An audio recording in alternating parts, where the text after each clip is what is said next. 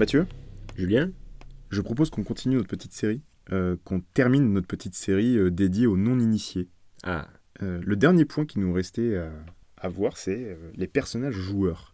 Alors on s'est beaucoup attardé sur le maître du jeu et son travail dans tout ça, mais les joueurs aussi, il y a un moment donné, il faut qu'ils fassent des trucs quand même. il faut qu'il bosse. Il faut qu'ils bossent.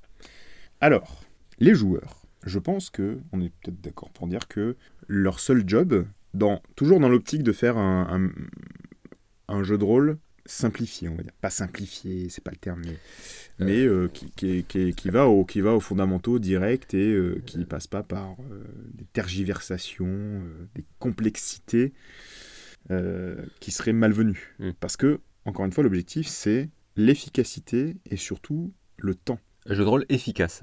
On le répète, mais le temps, c'est quand même un critère qui, malheureusement, joue en notre défaveur, nous qui sommes des rôlistes, ou au moins des rôlistes dans l'âme. Et malgré tout ce qu'on dit, plus on vieillit, moins de temps.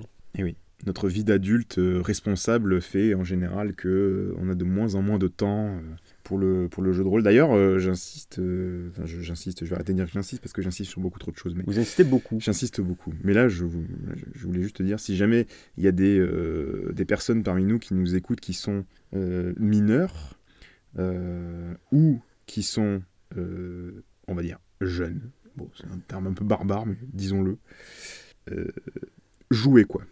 Profitez-en pour jouer parce que après, c'est chaud quoi. Ouais, enfin, après, ouais, c'est compliqué. hein. Alors, Comme on a dit, hein, l'organisation, hein, c'est quelque chose. euh, c'est quelque chose, euh, c'est quelque chose de, de- de pas trivial, quoi. Mm. Voilà. Et justement, c'est pour ça que aujourd'hui, on parle de comment faire un jeu de rôle le plus efficacement possible, le plus vite possible, mais avec une qualité quand même. Oui, La qualité, c'est important. on n'est pas des bêtes. C'est pas pour faire plus de jeux de rôle, c'est pour faire du bon jeu de rôle malgré le manque de temps. Mm. Voilà, ça vous va comme euh, Je dirais, par exemple, pour le comparer, je dirais que c'est un peu comme si vous achetiez le. Comment on appelle ça en cuisine? Le thermomix. Voilà, je crois Ah. que c'est ça. Je crois que c'est le thermomix.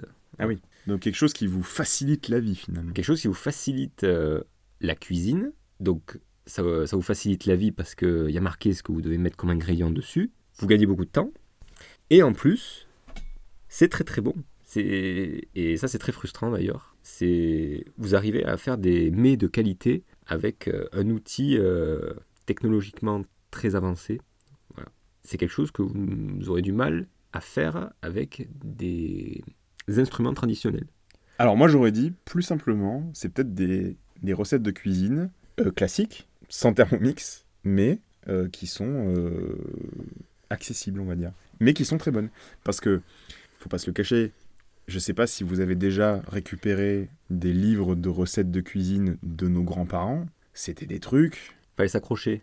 ah bah fallait s'accrocher quoi, c'était vraiment très très haut niveau quoi, c'était vraiment fait pour les gens qui passaient littéralement, et j'exagère pas, la journée en cuisine quoi. Mm. De nos jours, on n'a pas forcément ce luxe-là de passer la journée en cuisine. Mais, néanmoins, maintenant, on fait des recettes qui sont relativement rapides à faire et qui sont pas aussi bonnes, évidemment. On, on dépassera jamais la, la saveur d'un plat qu'à mijoter toute la journée à feu doux, euh, à Non, bourguignon, Non, ça, ça, vous- voilà. c'est. Ça, c'est. Voilà. Mais euh, vous pouvez quand même faire de la cuisine euh, savoureuse euh, en n'y prenant euh, que une heure, euh, voire même un peu moins. Du coup, pour faire une analogie, vous diriez que les gens qui commencent le jeu de rôle, Ah oui, parce qu'on on parle de ça à la base, oui, c'est vrai. ouais, c'est un peu les gens qui font un plat de pâtes euh, sans mettre de, de beurre. Ils, ils les font juste cuire et ils les mangent. Non, Non. pas du tout. Moi, je, moi ce que, là, là, je pense que ce qu'on essaye de, de, de- de décrire, de faire, c'est plutôt des bonnes pâtes carbo. Mais des pâtes carbo à l'italienne, vous voyez. Euh, vous savez, à l'italienne, on, on met pas de crème dans les pâtes carbo. Hmm. On met juste des jaunes d'œufs. Il y en a certains qui mettent juste des œufs entiers, mais euh, moi, en l'occurrence, je mets des jaunes d'œufs. Euh, du parmesan, du poivre et, euh, et un peu d'eau de cuisson des pâtes, et ça fait la sauce, quoi. Ah oui, d'accord. Et ça va tellement vite de faire ça, et Mm. c'est tellement savoureux que en fait on qu'en fait on se dit bah voilà ça fait ça fait un taf de fou quoi ça fait le taf de fou et euh, en avant quoi Donc là, on peut dire qu'on vous donne une recette de jeu de rôle facile à mettre en œuvre qui vous procurera du plaisir facilement. avec une qualité qui est honorable, on va dire. On vous encourage bien évidemment à faire votre propre bœuf bourguignon qu'à mijoter toute la journée. Et donc, si on poursuit. alors, après, on va s'arrêter avec l'analogie avec la bouffe, mais. Bon, moi, ça en- me dérange pas. Oui, on pourrait continuer longtemps comme ça, mais en gros, euh, on vous encourage à un jour écrire un scénario très long sur Ah euh, oui, potentiellement euh, plusieurs feuilles euh, doubles, voire même, euh, il y a un moment, vous pouvez même commencer à l'écrire, attention, euh, à, à l'ordinateur en fait, et à l'imprimer. Ouais, Ah, là, on rentre dans du- Attention, on utilise la technologie à un moment donné, et donc, euh, et donc là, vous, vous pouvez vous lancer là-dedans. Et si vous avez le temps, et si vous en avez envie, mais faites-le, faites-le et, et partagez-le. Partagez-le, euh, nous on est, on est très friands de ce genre de choses, la, la créativité, ça, c'est jamais, euh, C'est jamais perdu. c'est jamais perdu. Oui, lancez-vous, lancez-vous. Donc lancez-vous, faites-le. Après, voilà, là, en l'occurrence, dans cette série de trois podcasts que, que, qu'on, qu'on- qu'on est en train de, de- de finaliser, là, euh, on s'adresse aux gens bah, qui ont moins de temps. Voilà. C'est triste, hein, mais bon, Et voilà, la ouais, vérité, c'est ça. Ben ouais, ouais, on a moins le temps de cuisiner, euh, on a moins le temps de manger, on prend pas le temps de manger. Non, mais on avait dit qu'on arrêtait avec la bouffe, là, on parle de jeux de rôle, du coup. Ah oui, d'accord. Donc, euh, où est-ce qu'on en était? Les personnages joueurs. Les personnages joueurs sont écrits, soit par les joueurs, soit par le maître du jeu. Alors, euh, là, je m'adresse au maître, au maître du jeu. Euh, Faites-les écrire par vos joueurs. Parce Ah que, oui. alors, parce que, bah, déjà, première chose, Ils s'investissent. bah, ils s'investissent plus dans leur personnage. Euh, vous, ça vous fait gagner du temps. Et pire que ça, ça peut vous inspirer des intrigues. si c'est pas des intrigues secondaires, pouvez- ça, ça peut même, ça peut même vous inspirer pour l'intrigue principale, quoi. Donc, euh, et et, et j'ai même envie de dire, faites-le. C'est-à-dire qu'en gros, si vous avez un de vos joueurs qui est particulièrement inventif, qui euh, vous sort un personnage mais, euh, mais bien construit, avec des failles, avec un arc de développement potentiel, avec un passé, avec une histoire, un- un lourd passé finalement. Mais utilisez-le en fait, utilisez-le. Lui, il sera ravi. Vous, ben, vous serez ravi aussi parce que ça vous donne une base sur laquelle travailler. euh, et, et ça va créer. Et je pense que là, vous serez d'accord avec moi, Mathieu. Faites-moi confiance, ça va créer des moments mémorables parce que la personne, elle aura passé du temps à écrire l'histoire de son personnage. Et si vous lui faites rencontrer son némésis et qu'en fait c'était lui le responsable depuis le début, mais vous inquiétez pas que votre joueur, il va vous en reparler dans 10 ans. Voilà. Mhm. Donc faites-le. Alors, euh, pour ma part, euh, l'avis que l'astuce que j'ai à vous donner, c'est effectivement, comme l'a dit Julien, de faire travailler vos joueurs, de les faire écrire euh, juste euh, facilement, hein, rapidement, hein, le, le- le nom de leur personnage. Sur une demi-feuille. Oui, le nom de leur personnage, leur description physique, en une phrase. Voilà, un truc, un truc simple, euh, en une phrase. Une, une phrase qui résume la description physique. L'équipement qu'il porte, voilà, qu'est-ce qu'il porte comme équipement, euh, des trucs qui pourraient l'aider dans, sa, dans la vie de tous les jours, euh, qu'est-ce qu'il aime utiliser? Alors, pas forcément une liste complète. hein. Pas forcément, non, Vous pouvez tout à fait dire, bah, il a un équipement. euh, C'est quelque chose, c'est plutôt quelque chose qui le caractérise. Voilà, Qu'est-ce que, qu'est-ce qu'il porte sur lui qui fait que ça le rend si particulier? Voilà, Par exemple, je, prends- je- je prends un exemple tout bête que tout le monde connaît. hein, Indiana Jones. Indiana Jones, c'est son fouet. Voilà, son fouet. Ou son chapeau, ou sa veste en cuir. Ben, on, va, on, va, on, va, on brasser un peu large parce que je sais qu'il y en a certains qui. Ça va, ça va un peu titiller, mais voilà. Euh, donc, quelque chose, un objet assez particulier, enfin, un objet qui le rend particulier. Après, vous pouvez. Alors, ensuite, vous leur faites écrire un handicap et un atout. Alors, un handicap, c'est quelque chose qui va le mettre un peu en porte-à-faux vis-à-vis de certaines situations. Et l'atout, c'est quelque chose qui va plutôt l'avantager dans certaines situations. Si on reprend par exemple euh, le, notre, notre bon vieux Indiana, bah, Indiana, c'est bah, c'est quand même un gars assez, euh, assez érudit dans l'histoire. Donc il connaît, euh, il connaît bien l'histoire et euh, les peuples, les, les traditions. Donc- Mais il a peur des serpents. Mais voilà, il a peur des serpents. Et ça, c'est son handicap. Donc si jamais vous rencontrez un serpent dans la dans l'aventure, ben, vous allez être mis en difficulté. Et ça, ça peut être rigolo. Il, il est un peu dragueur aussi. Il, ouais, c'est un peu, c'est, un peu un coquinou quand même. hein, Ouais, mais, ça- ça- mais du coup, c'est aussi un handicap d'un côté parce que je crois que c'est dans le dans le la dernière croisade Ouais. où il se fait draguer par. euh, Et ben oui, euh, par euh, le docteur. euh, diable. Non, son nom m'échappe. Une Allemande. Non, elle n'est pas allemande. Enfin, elle se fait passer pour une Autrichienne, non C'est pas Non, ça? non, elle est autrichienne. Elle est Autrichienne. Euh, je sais plus comment elle s'appelle. Bon, peu importe. Mais voilà, vous avez compris le principe. Je, je rebondis là-dessus.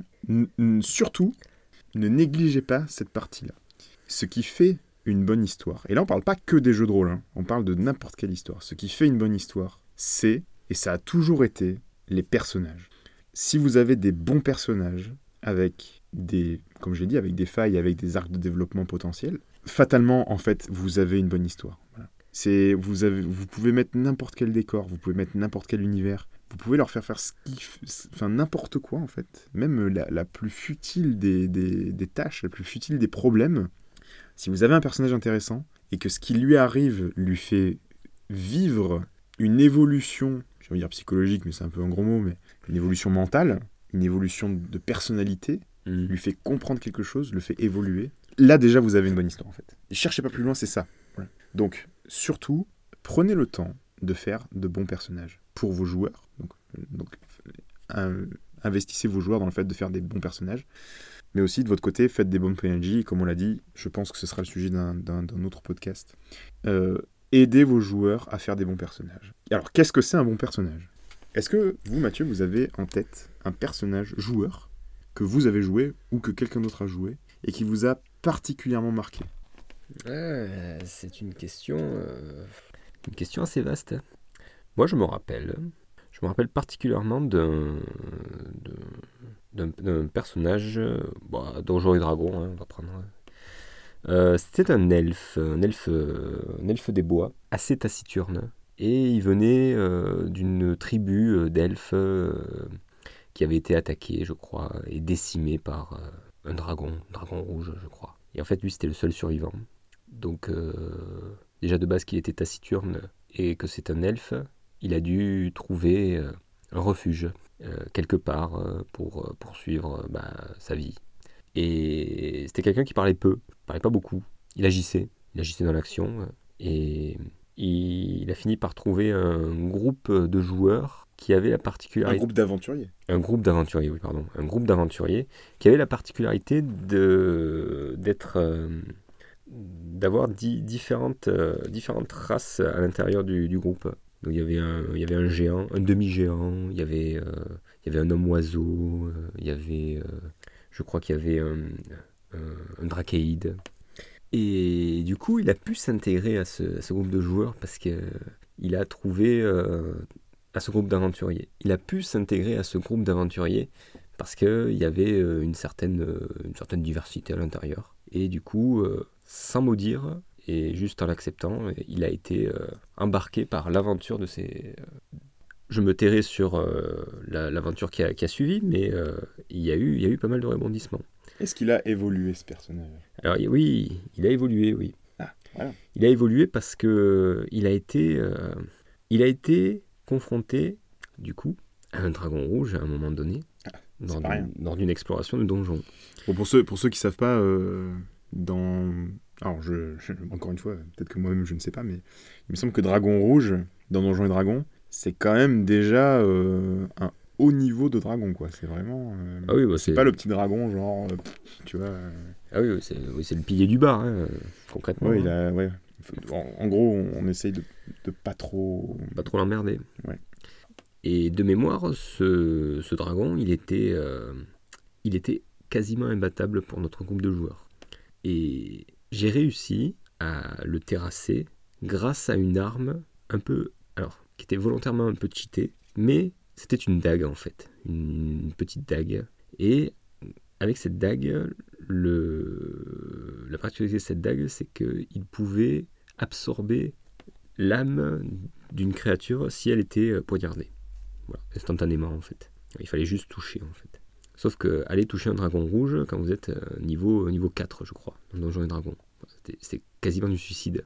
Mais je l'ai tenté. Je l'ai tenté, ça a marché. Et à ce moment-là, le dragon, du coup, a été vaincu. Et en, voyant, mon personnage, en terrassant le dragon rouge, il a commencé à vénérer la lame et à, et à la garder avec lui et à la cacher. Parce que c'était quelque chose euh, qui était Qui était devenu une obsession un peu pour lui alors, qui était devenu une obsession pour lui, mais qui était surtout cherché par les autres aventuriers autour de la table. Ah. Et je l'avais, et les autres joueurs ne le savaient pas. C'est-à-dire que alors, les, personnages ne le savaient pas, et les joueurs autour de la table ne le savaient pas non plus. C'est-à-dire que quand j'ai tué le dragon rouge, ils savaient pas comment je l'avais, je l'avais tué. Ou alors non, je crois qu'ils savaient que je l'avais tué avec la, la dague, mais après la dague, comme je l'ai cachée sur moi, ils pensaient qu'elle avait disparu, alors que je l'avais gardée sur moi. Ouais, mais c'est ça. Bon, en tout cas, euh, ce qu'on peut dire, c'est que euh, ce personnage vous a marqué, quoi. Ce personnage m'a marqué, oui. Après, il s'est passé d'autres choses. Bon, on va pas, Oui, on va pas m'étendre. raconter, euh, On va pas m'étendre, mais voilà. perso, euh, mais voilà. Mais vous voyez, ouais. il y, a, il y a eu, euh, oui, il y a eu, il y a eu des péripéties qui m'ont, euh, qui m'ont beaucoup marqué. Je- D'ailleurs, je, je- je vous l'ai dit de tête. hein, je- je- donc, euh, et c'est c'est encore dans mon esprit, quoi. Donc, pour vous dire que ça, ça a été quand même assez, euh, assez, assez sympa, quoi, à vivre. Donc voilà, donc la promesse c'est ça en fait. La promesse c'est euh, si vous passez un peu de temps à construire les personnages des joueurs, votre propre personnage, là je m'adresse aux joueurs directement, hein, euh, ça, vaut le coup parce que vous allez vous attacher à votre personnage et, et j'ai même envie de dire, même si vous avez un maître du jeu qui est un peu sévère et que votre personnage meurt malencontreusement, sa mort, elle va vous marquer. Et c'est ça qu'on recherche. C'est des souvenirs qui vont vous marquer en fait. D'ailleurs, euh, ce personnage euh, que j'ai, euh, que j'ai raconté, ben, il, est, il est mort justement après. Ah. Et ça m'a beaucoup bouleversé parce que j'avais quand même vécu de, des grandes choses avec lui. Ouais. C'était sympa. Alors qu'en fait c'était juste quelques lignes sur une feuille finalement. Et ouais, ouais. Et c'est là que c'est là que l'imaginaire, l'imagination de, de notre notre petit cerveau euh, rentre en jeu et nous fait vivre des choses alors que finalement on était juste autour d'une table en fait. Ouais, ça a duré, ça a duré quand même un paquet de temps, hein, le- la- les. Mais Ouais. Et, et j'ai envie de dire c'est un peu ça qu'on appelle de l'immersion narrative finalement. l'immersion narrative, oui, c'est Voilà. ça. Eh ben écoutez, je crois qu'on va on va conclure là-dessus parce que je pense qu'on trouvera pas mieux en fait. Ah bah là, euh, je crois que c'est quand même assez, euh, assez poussé. Donc, passez du temps à écrire vos personnages. Ça ne, rendra la partie que meilleure et plus intense avec des souvenirs qui vous dureront plus longtemps. Et euh, faites des personnages qui sont stimulants, mais aussi qui sont confortables à jouer. Parce que euh, parfois, euh, si vous faites un personnage qui est trop original ou qui est trop. peut-être un peu trop différent de votre propre personnalité, vous allez peut-être ne pas réussir à vous impliquer, à vous incarner dans ce personnage. Donc, allez, allez-y euh, de manière confortable. J'aime bien ce mot, confortable. So- Ouais. Soyez, il vous faut un personnage confortable, un peu Ouais. comme des, Comme des fauteuils, comme un fauteuil ou comme des pantoufles. Voilà. des pantoufles. Vous, Ouais. vous, vous portez votre personnage, alors il faut qu'il soit confortable. Il faut, il faut qu'il soit confortable pour vous. Quoi. Faut que ça vous plaise. hein. Faut Voilà. que ça vous plaise. Amusez-vous en fait. Oui, voilà. Vous, vous vous prenez pas la tête. Mais on vous le dit, vous vous amuserez encore plus si vous passez un tout petit peu de temps à faire en sorte que votre personnage y soit intéressant, qu'il ait des choses à apprendre, à vivre, à comprendre, à appréhender. Je pourrais dire plein d'autres synonymes, mais je vais m'arrêter là. Et sur ce, euh, je vous dis merci d'avoir écouté et on se dit bah, à la prochaine fois pour un nouveau podcast. À bientôt.